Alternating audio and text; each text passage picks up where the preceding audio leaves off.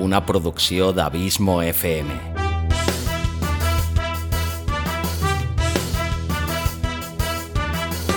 Vols gaudir del teu temps de lleure escoltant grans històries? Audiollibres i relats. Un podcast literalment literari.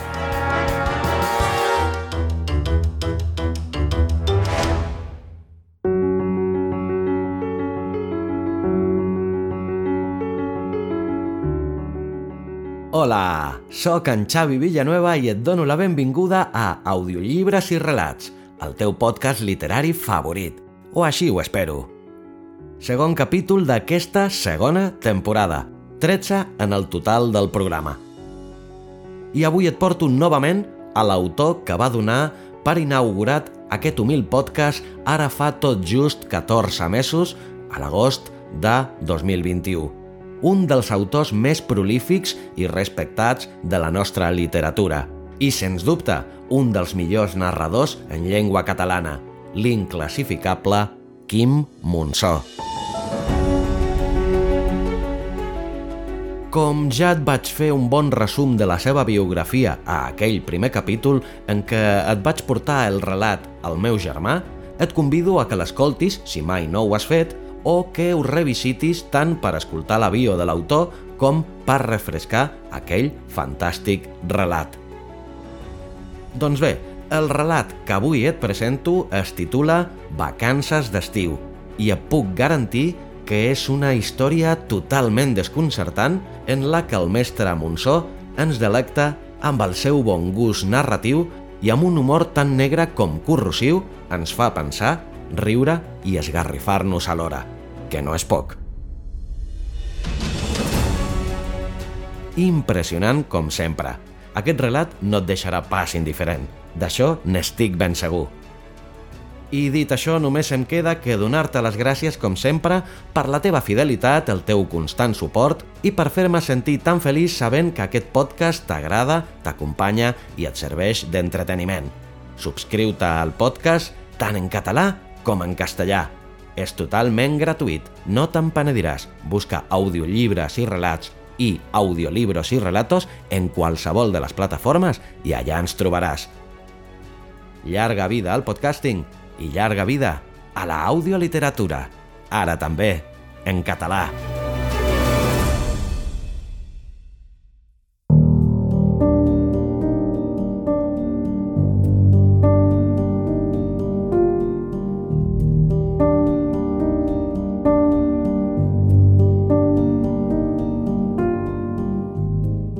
Vacances d'estiu, de Quim Monsó.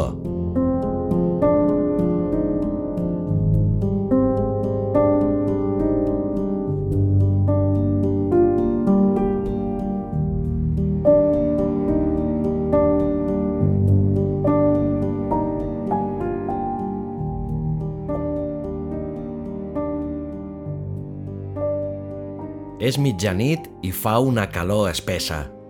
La dona es fica al llit i, com cada vegada que es fica al llit des de fa vuit mesos, s'acaricia la síndria descomunal que du per panxa. La pell és tibant i agradabilíssima al tacte.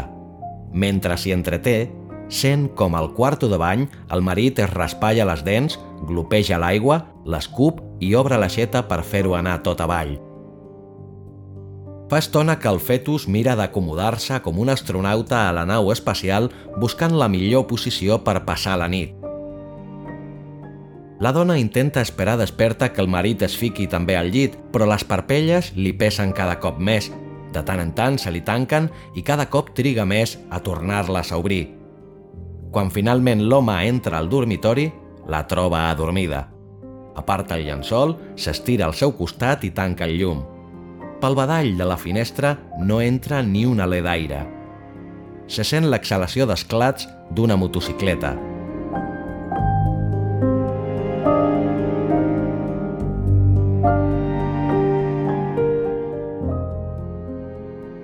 A quarts de quatre la dona obre els ulls alarmada i es toca la panxa. La té tibant i inflada, com sempre, però no hi nota cap moviment, cap pressió del que de vegades ella imagina al cap de vegades al cul i de vegades als peus.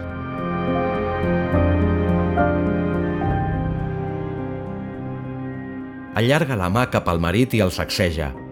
Fins a aquest moment l'home somiava que era en aquest poble alto-aragonès que últimament, des que per la imminència del par van decidir no anar en lloc de vacances i quedar-se a la ciutat, se li repeteix en cada somni amb tant de fervor que quan es desperta, durant els primers moments, sempre dubta si hi ha estat mai.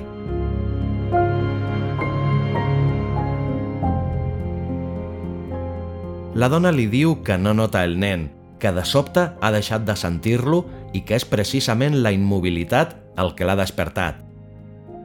L'home corre cap al telèfon, marca un número i demana un taxi. Mentre el taxi arriba es vesteixen a cuita amb més pressa de la que hauria calgut, perquè quan finalment els telefonen per dir-los que el taxi és a la porta, ja fa estona que tots dos són al menjador, cara a cara, sense dir-se res i a punt per sortir.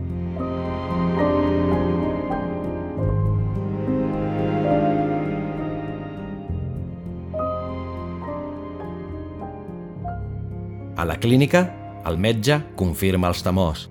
El nen és mort. Per què? Ara mateix és impossible saber-ho. Hauran d'esperar que neixi per, aleshores, fer-li l'autòpsia i determinar-ne les causes. Si és possible determinar-les perquè sovint no hi ha cap explicació clara. Són coses que passen de vegades. El fetus mor i llestos.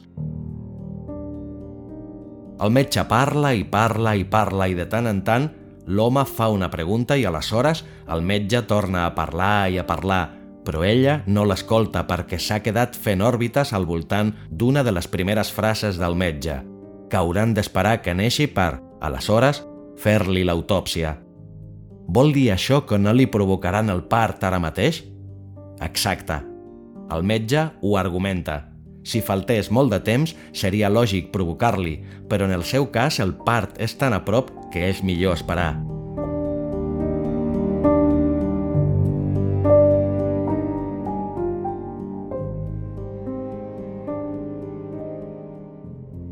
Els dies següents li resulta estrany que no es bellugui, que ni bategui, que hi sigui sense ser-hi i al mateix temps li resulta menys estrany del previsible. És com si en algun moment de l'embaràs ho hagués intuït, com si s'acomplissin les pors indefinides que molts cops, durant aquests últims mesos, no la deixaven dormir.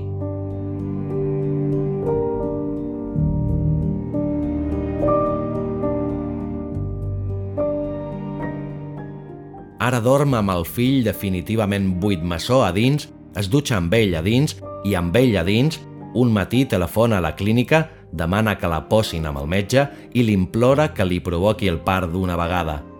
Ja no aguanta més viure amb allò a dins. El metge escolta en silenci i quan la dona ha acabat li repeteix un per un els motius que fan aconsellable esperar, el primer dels quals és que quan el fetus s'aprimi sortirà amb més facilitat. La dona ha girat el cap quan s'aprimi. Escolta encara la veu de sa Carina mentre contempla per la finestra un estol de nens que llepen gelats. Des de fa dies veu nens amb gelats. Igual que fins ara veia embarassades per tot arreu, ara veu nens per tot arreu més que mai. I embarassades. D'embarassades no ha deixat de veure'n.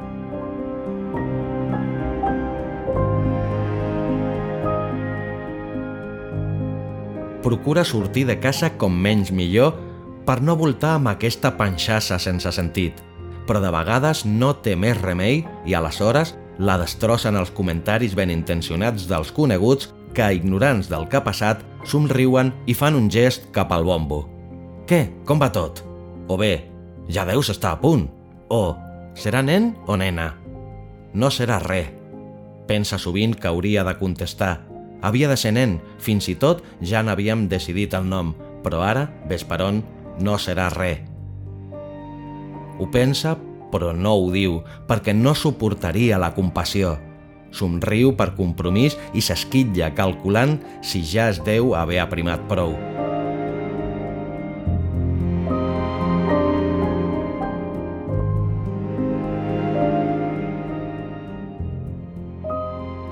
Fins que un divendres a la matinada nota un dolor esmolat al ventre. Per fi. Moguts per un ressort, home i dona es posen en acció. Plis plas, en un moment estan a punt.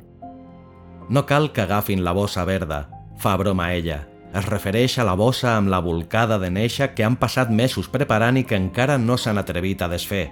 Surten corrents cap a la clínica.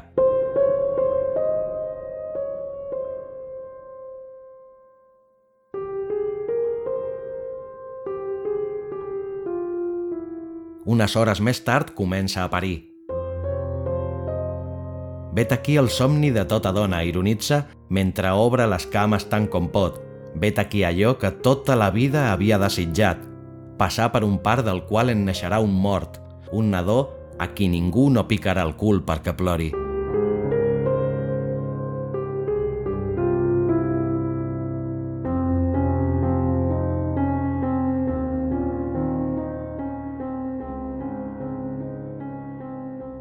Al migdia, l'home és a la sala d'espera, fumant un cigarret i observant per la finestra la troca d'autopistes que bull a sota.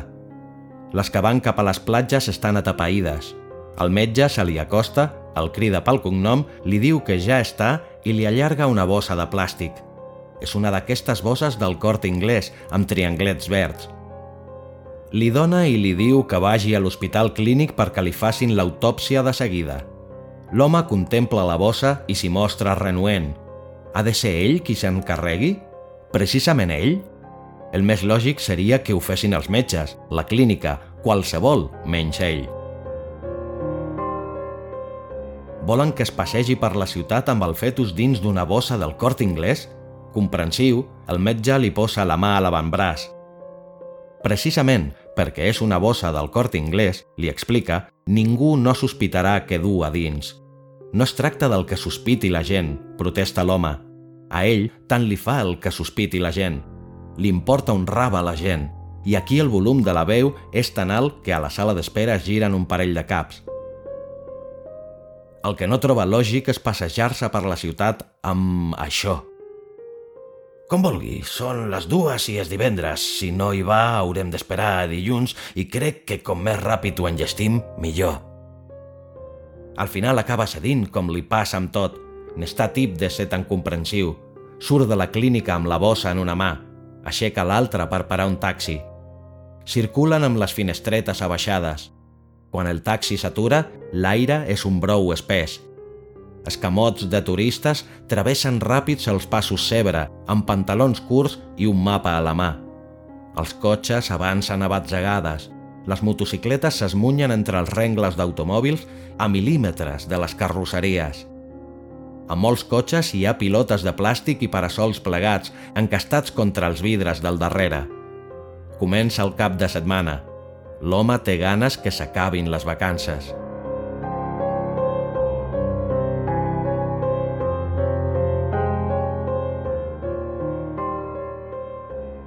A recepció assenyala la bossa i explica per què hi ve. Esperava celles arquejades i grans escarafalls, però la recepcionista ni s'inmuta. S'ha espatllat l'aire condicionat, sua a gota viva i això és el que l'obsessiona des de fa un parell d'hores. Amb veu metàl·lica, la recepcionista li indica a quina planta i a quin taulell ha d'anar. L'home comença a caminar per un passadís llarg i amb unes taques d'humitat a la part baixa de les parets, Després puja dos pisos, a continuació agafa un altre passadís.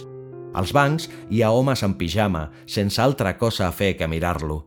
Homes demacrats amb samarreta imperi. Homes grassos, amb pijama i mal afaitats. I colles de familiars de visita. Hi ha un vell que es passeja amb una bossa de plàstic plena d'un líquid groguenc a la mà. De la bossa surt un tub que es perd dins del pijama. Al taulell hi ha una cua llarga.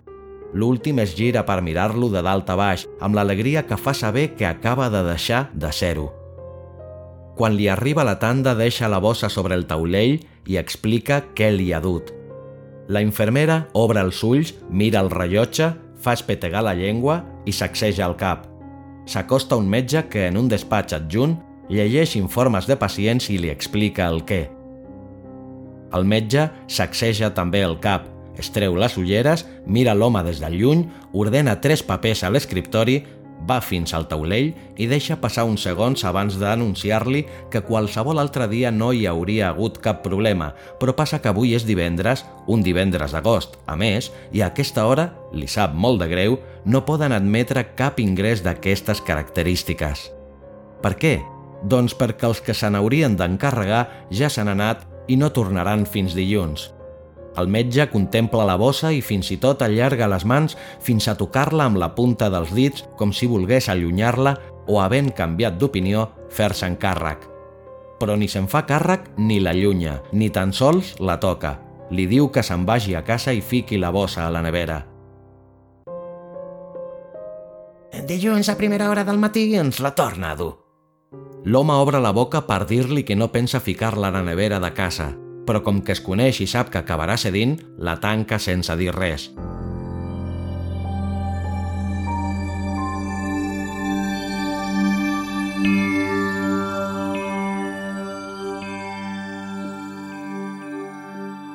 Per no anar amb la bossa en metro, amb l'atapeïment que hi ha, agafa un altre taxi. Aquest té aire condicionat. El contrast amb l'exterior fa que de sobte senti fred – Igual que abans, els cotxes avancen a batzegades i les motocicletes s'esmunyen entre els rengles d'automòbils. Un eixam de nois en monopatí travessa el carrer xisclant.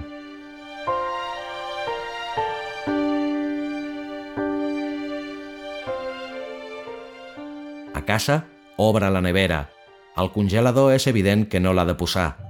És millor posar-lo a la zona més freda o a la de les verdures, per si un excés de fred li fos perjudicial a l'hora de l'autòpsia per no pecar ni per poc ni per massa, tria el prestatge del mig, en reparteix el contingut entre els altres prestatges i quan queda buit, amb molt de compte, hi col·loca la bossa.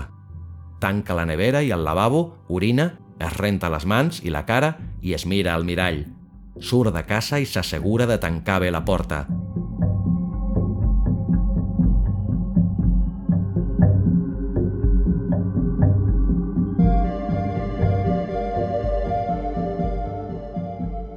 Quan passa pel costat de la nurserí, veu els bressols alineats amb un nen viu a cada un d'ells. De seguida que localitza una infermera, li pregunta quan se'n podran anar. L'infermera arrufa el nas, li diu que un moment i se'n va rere un taulell, més enllà del qual hi ha una porta oberta.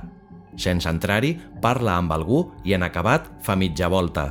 Li explica que la seva dona no se'n podrà anar fins l'endemà, però com que l'endemà és dissabte i els dissabtes només hi queden els serveis de guàrdia, fins dilluns no li podran donar l'alta. Si no li explica que té el nen a la nevera, la dona no entendrà que no es quedi aquesta nit a fer-li companyia. Tot i que abans de mig adormir-se, ella li ha dit que se'n vagi a casa, ell sap que el més lògic és quedar-s'hi, dormisquejant en aquesta gran i incòmoda butaca d'escai marró que s'articula de manera que el respatller cau cap enrere i el reposapeus s'allarga cap endavant. Mig adormit, no pot deixar de pensar en la nevera i sent un no sé què d'haver-lo deixat completament sol. Mira el rellotge, quarts d'una. No es tracta de que sigui massa petit per deixar-lo sol, perquè és evident que el noi no tindrà cap necessitat que senti ell pogués satisfer. És més aviat que hi ha de ser aquestes dues nits perquè a partir del matí de dilluns el perdrà per sempre.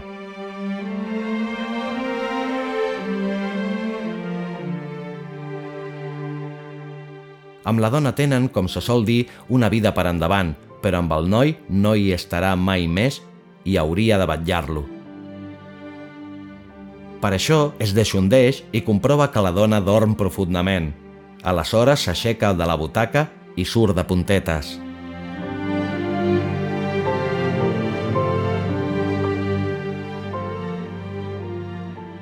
A casa, el primer que fa és obrir la nevera. La bossa és on la va deixar, al prestatge del mig. La treu i la diposita damunt del marbre. Després agafa el cubell d'escombraries que hi ha sota la pica, el col·loca davant de la nevera i hi va llançant tot el que hi ha dins. La mantega, els iogurts, la mostassa, els embotits, els formatges, la fruita, els sous, la llet, el cafè. Només hi deixa el got amb bicarbonat que hi tenen per eliminar les olors un per un, neteja els prestatges amb una velleta humida i després els aixuga amb un drap. si ho veiés la dona, que sempre es queixa que no neteja mai la nevera. Quan tot és ben net, torna a col·locar-hi la bossa, tanca la porta, agafa una cadira i s'hi asseu al davant amb el cap cot. Primer li sembla que no s'adormirà perquè sent els sorolls del carrer i el del motor de la nevera, intermitent, cada 11 minuts, però quan torna a obrir els ulls són les 5.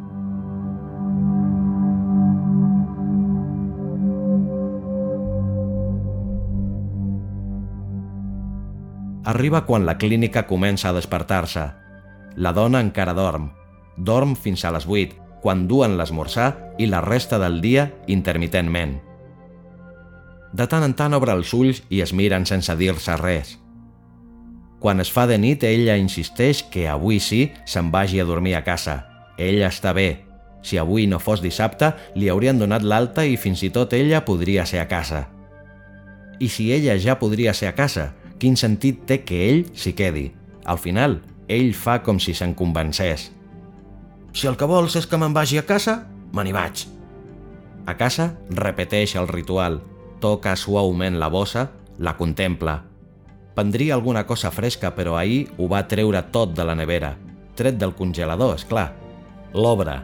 A la glaçonera queda un únic glaçó. El treu, deixa la glaçonera a la pica i es fica el glaçó a la boca. En cap moment no ha sentit curiositat per obrir la bossa. Com el deuen haver embolicat? Primer en paper de plata, després en una bossa de plàstic i per fi en aquesta altra bossa exterior? No té cap intenció d'esbrinar-ho. S'asseu davant de la nevera, però està tan cansat que al capdavall pensa que, per acabar de dormir-se a la cadira, val més que s'agegui al llit. Però perquè quedi clar que si s'hi adorm no és pas premeditadament, s'hi ageu vestit.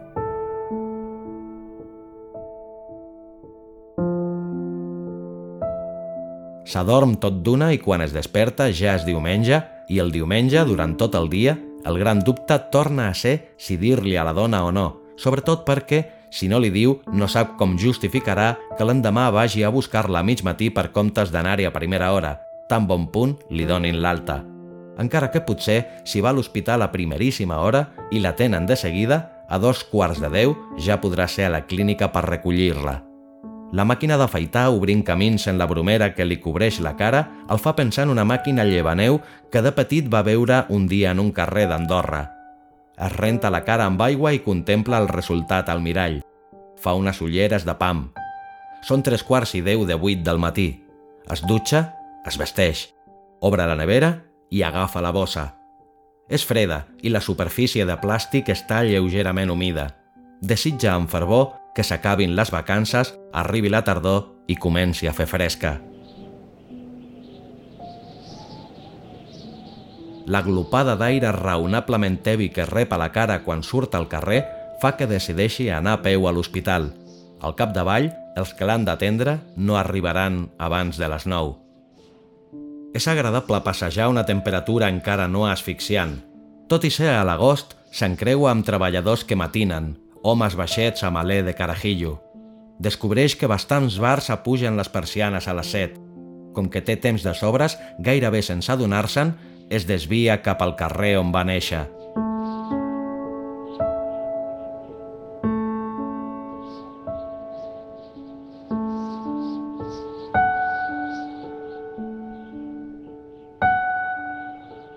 Mentre camina, la bossa li copeja la cama dreta. De cop, s'atura. En aquesta cantonada hi havia el colmado.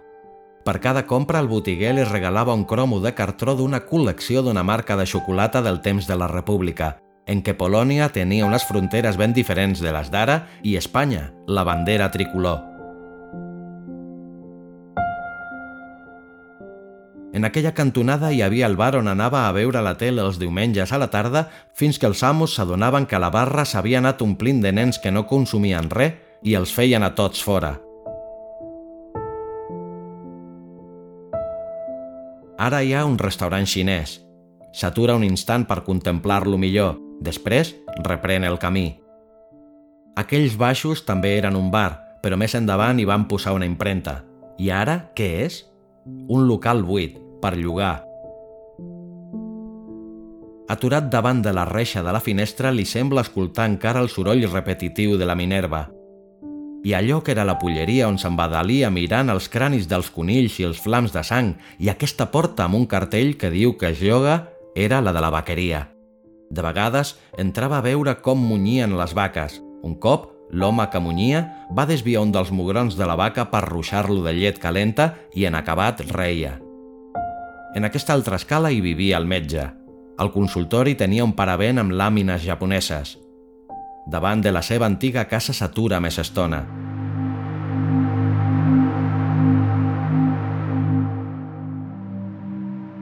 És un edifici senzill i gris, de finals del 19 o principis del 20. Compta els balcons des de baix cap a dalt, principal, primer, segon, tercer. Aquell, explica, és el pis on vaig viure tota la infantesa.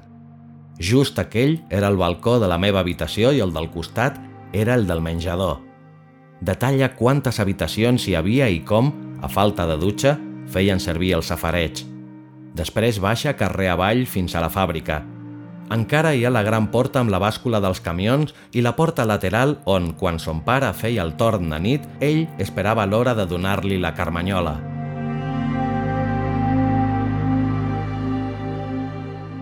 La llum carbassa la donava una única bombeta metrallada pels mosquits.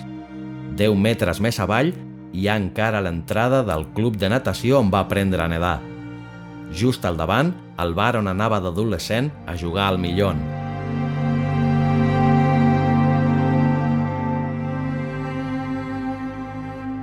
A la cantonada encara hi ha la botiga de confecció de la primera noia de la qual es va enamorar – arriba al parc que hi ha davant de l'entrada posterior de l'hospital. De nen hi havia jugat hores i hores fent voltes en aquella pista de patinatge que ara té les vores inundades de sorra i una barana de ferro de la qual han anat saltant totes les capes de pintura. De cada una en queda un retall, blau, groc, verd, vermell. S'asseu en un banc i deixa la bossa a la dreta. I si s'acostés un tallabosses, allargués la mà, li agafés i sortís corrents? Un colom aterra a pocs metres i s'allunya peonant. Si tingués més temps agafaria el metro per ensenyar-li i explicar-li com era abans, amb seients de fusta i amb barres de llautó niquelat que es pelaven. Després aniria al port i agafaria una golondrina fins a l'escollera on pescava crancs amb una canya i un llaç de fil de niló.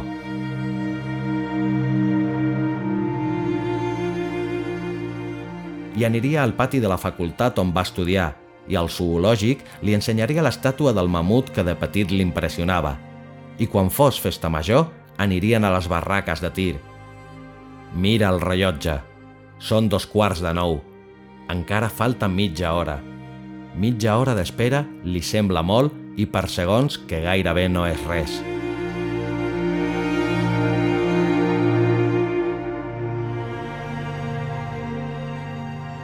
Davant del peu dret hi ha una pedra, blanca i arrodonida. La xuta i la puntera de la sabata li queda coberta de pols. Aixeca la vista. Al costat de la porta de l'hospital hi ha un home amb una bossa de plàstic a la mà. Per un moment li sembla que també és del cort inglès, però de seguida veu que no, i això, no sap si injustificadament, el tranquil·litza.